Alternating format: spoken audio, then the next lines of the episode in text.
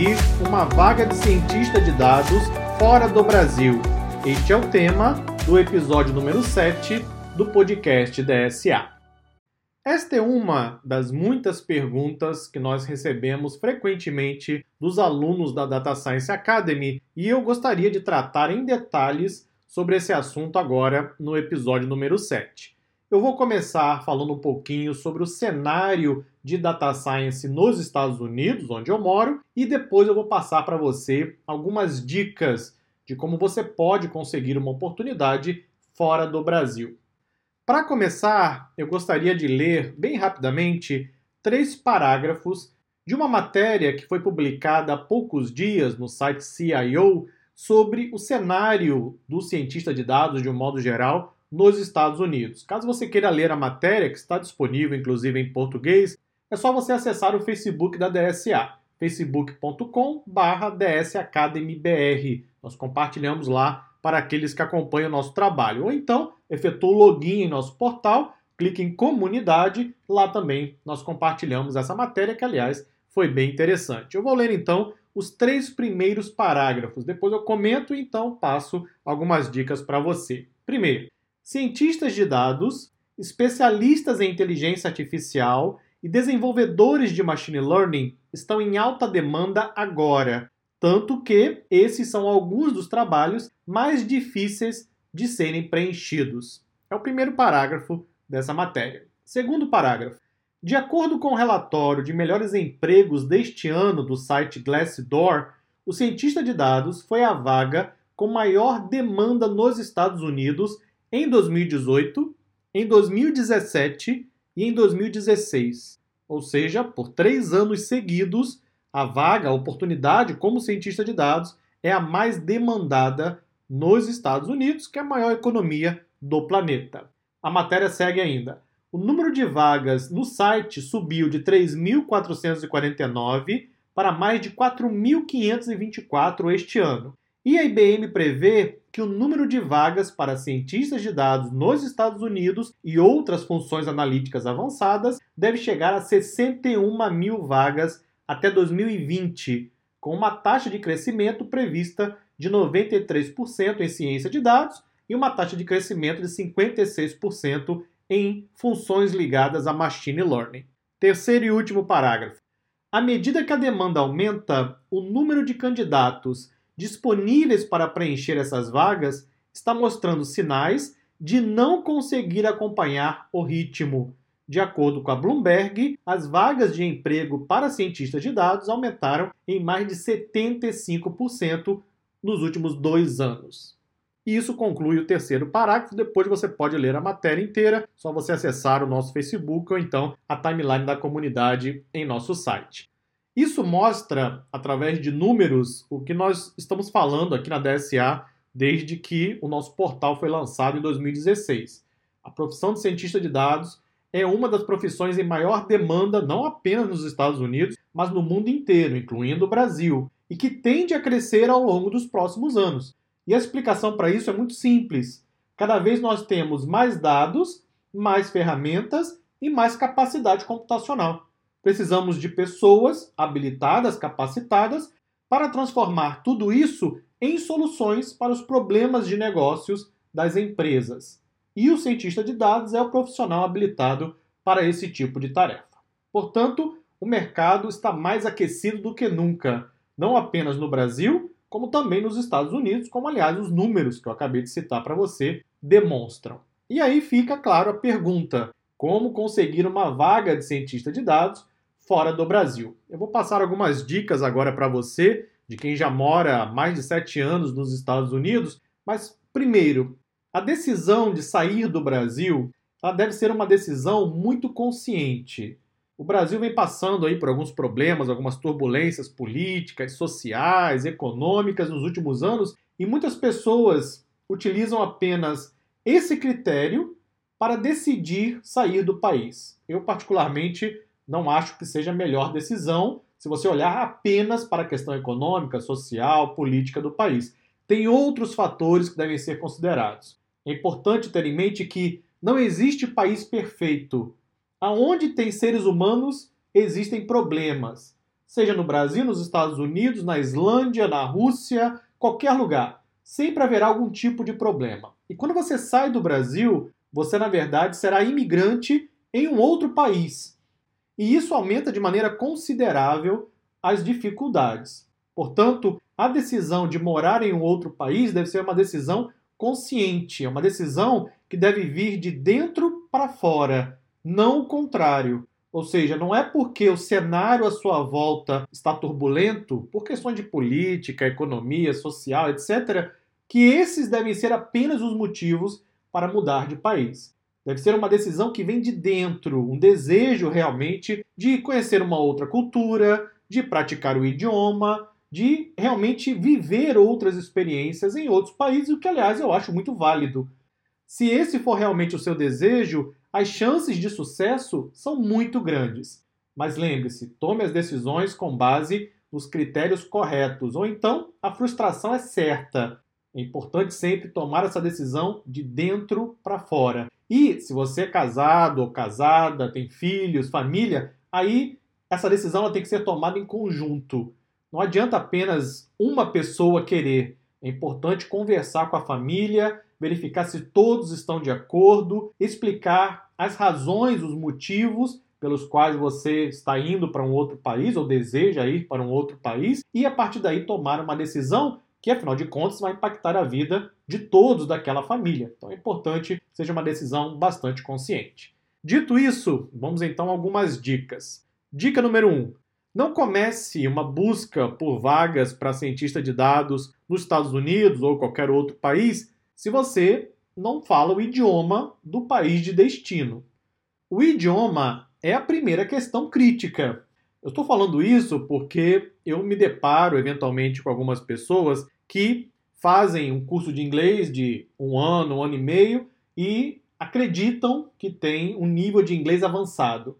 É muito comum você encontrar pessoas que estudaram um pouquinho de inglês. Qual o seu nível? Ah, meu nível é avançado, porque sabe ler, eventualmente compreende alguma coisa, etc. Aí quando você chega num país de língua inglesa, para citar o um exemplo, claro, em inglês, a pessoa sequer consegue abrir a boca. Por quê? Uma coisa é você aprender inglês no seu país e ouvir outras pessoas que também falam português falando inglês. Tem a questão do sotaque, do acento, uma série de fatores. Quando você vai para um país de língua inglesa e você tem que falar com os nativos, tudo muda. É bem mais complicado do que parece. Isso vale, claro, para outros idiomas também. Eu estou citando o exemplo do inglês. Achar que você, por estar no Brasil e ter estudado inglês, já tem um nível avançado, é na verdade um pouquinho de prepotência. É importante ter a humildade de reconhecer que há muito ainda a desenvolver, a aprender. Claro que existem exceções, é claro que tem pessoas que eventualmente já viajaram para os Estados Unidos ou para algum outro país de língua inglesa, já falam inglês, etc. Mas é importante ter em mente que viver em um país com aqueles que falam nativamente a língua é diferente de você estudar o idioma no seu próprio país.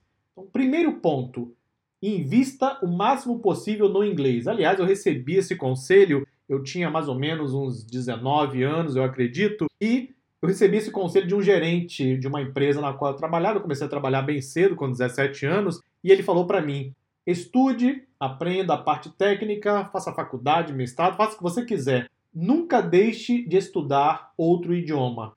Isso abre as portas do mundo para você exatamente essas palavras que ele usou comigo e eu segui aquele conselho.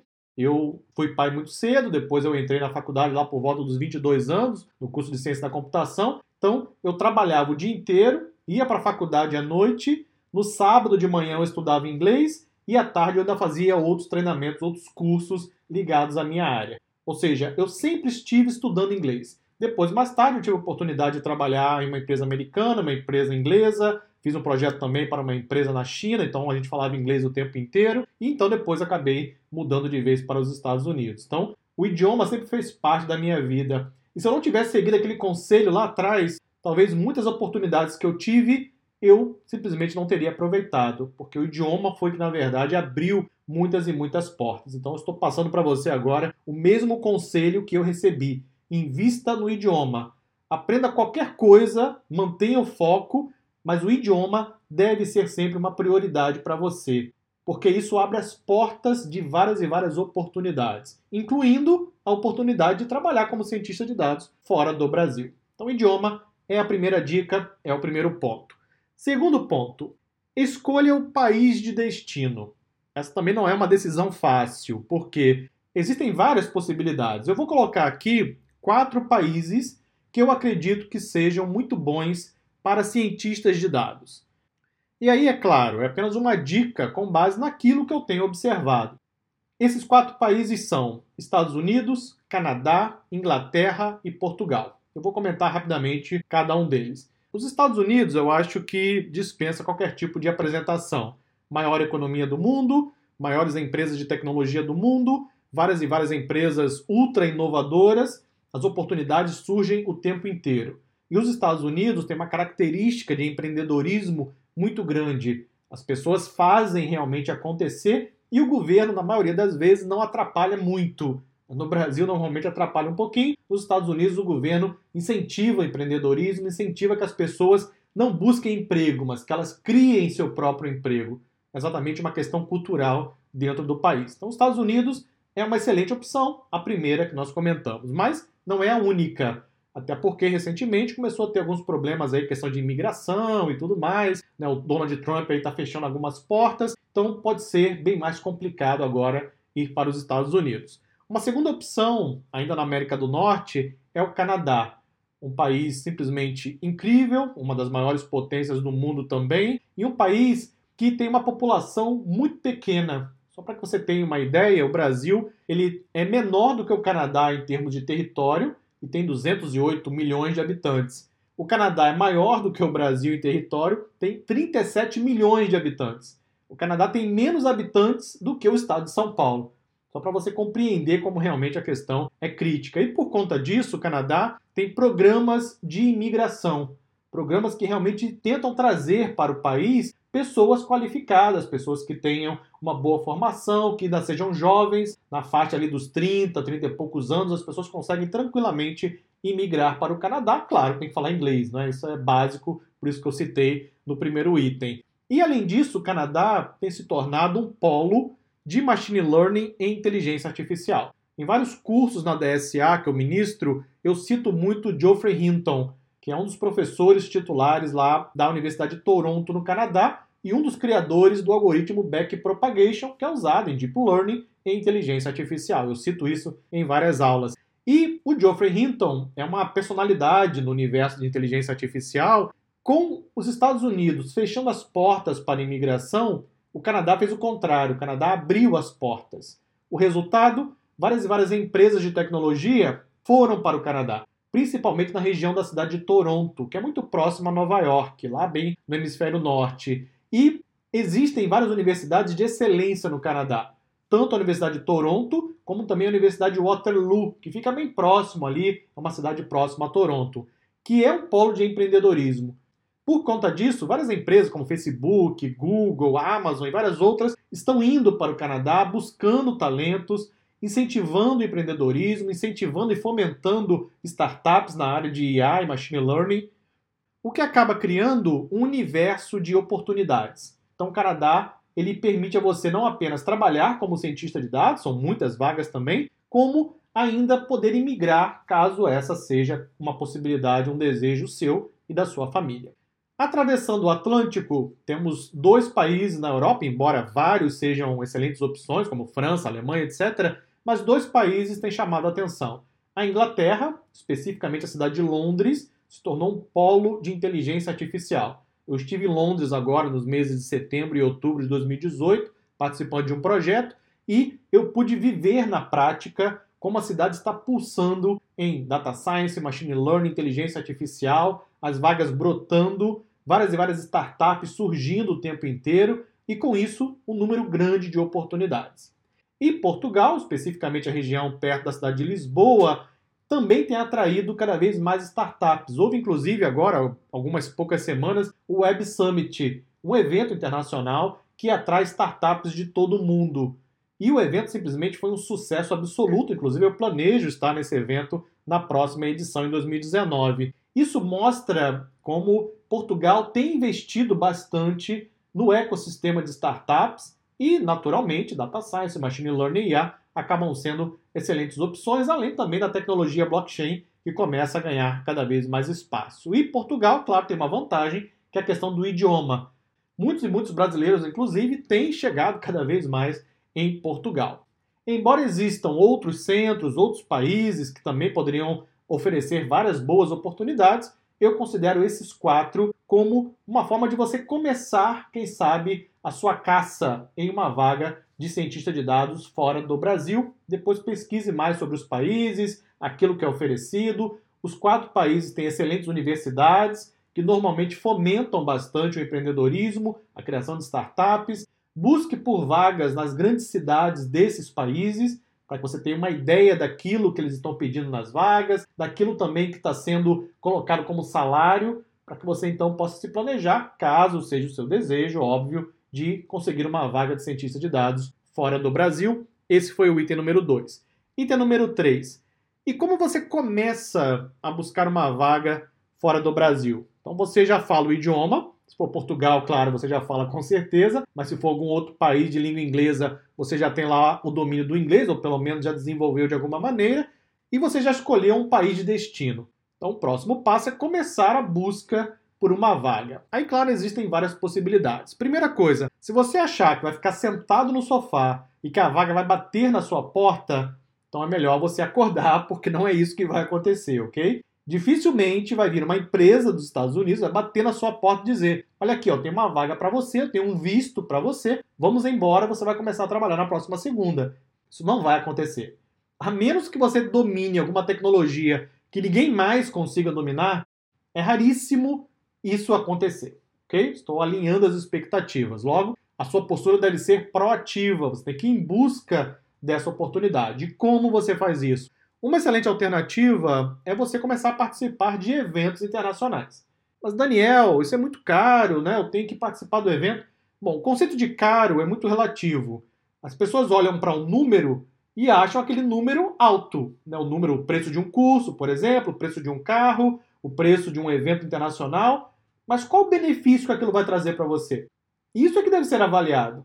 Se você comparar dois automóveis, por exemplo, um automóvel, um carro popular e um carro de luxo, o preço é muito diferente. Mas o que os dois automóveis vão retornar para os seus respectivos donos? Mais conforto? Mais segurança? Então é claro que existe um preço ali que deve ser pago.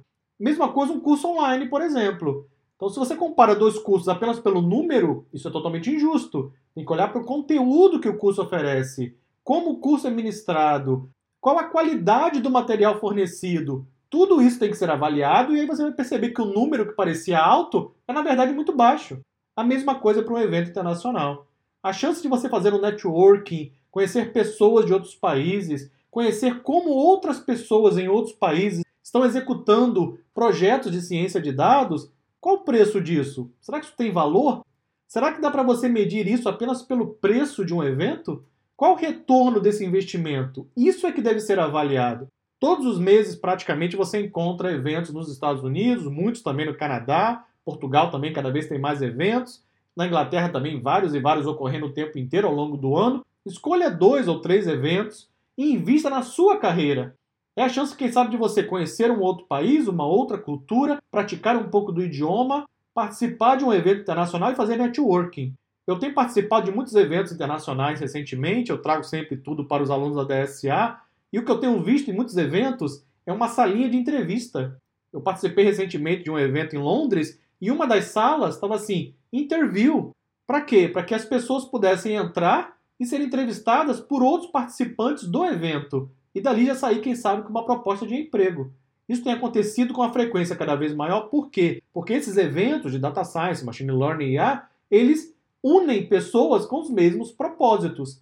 Então, participar de um evento como esse é a chance que você tem de, quem sabe, fazer networking e começar a prospectar uma oportunidade, além de todo o resultado, todo o investimento que você pode ter para você. Então, depois pesquise sobre os eventos, as possibilidades, veja se o evento se encaixa no seu orçamento, claro, e invista na sua carreira.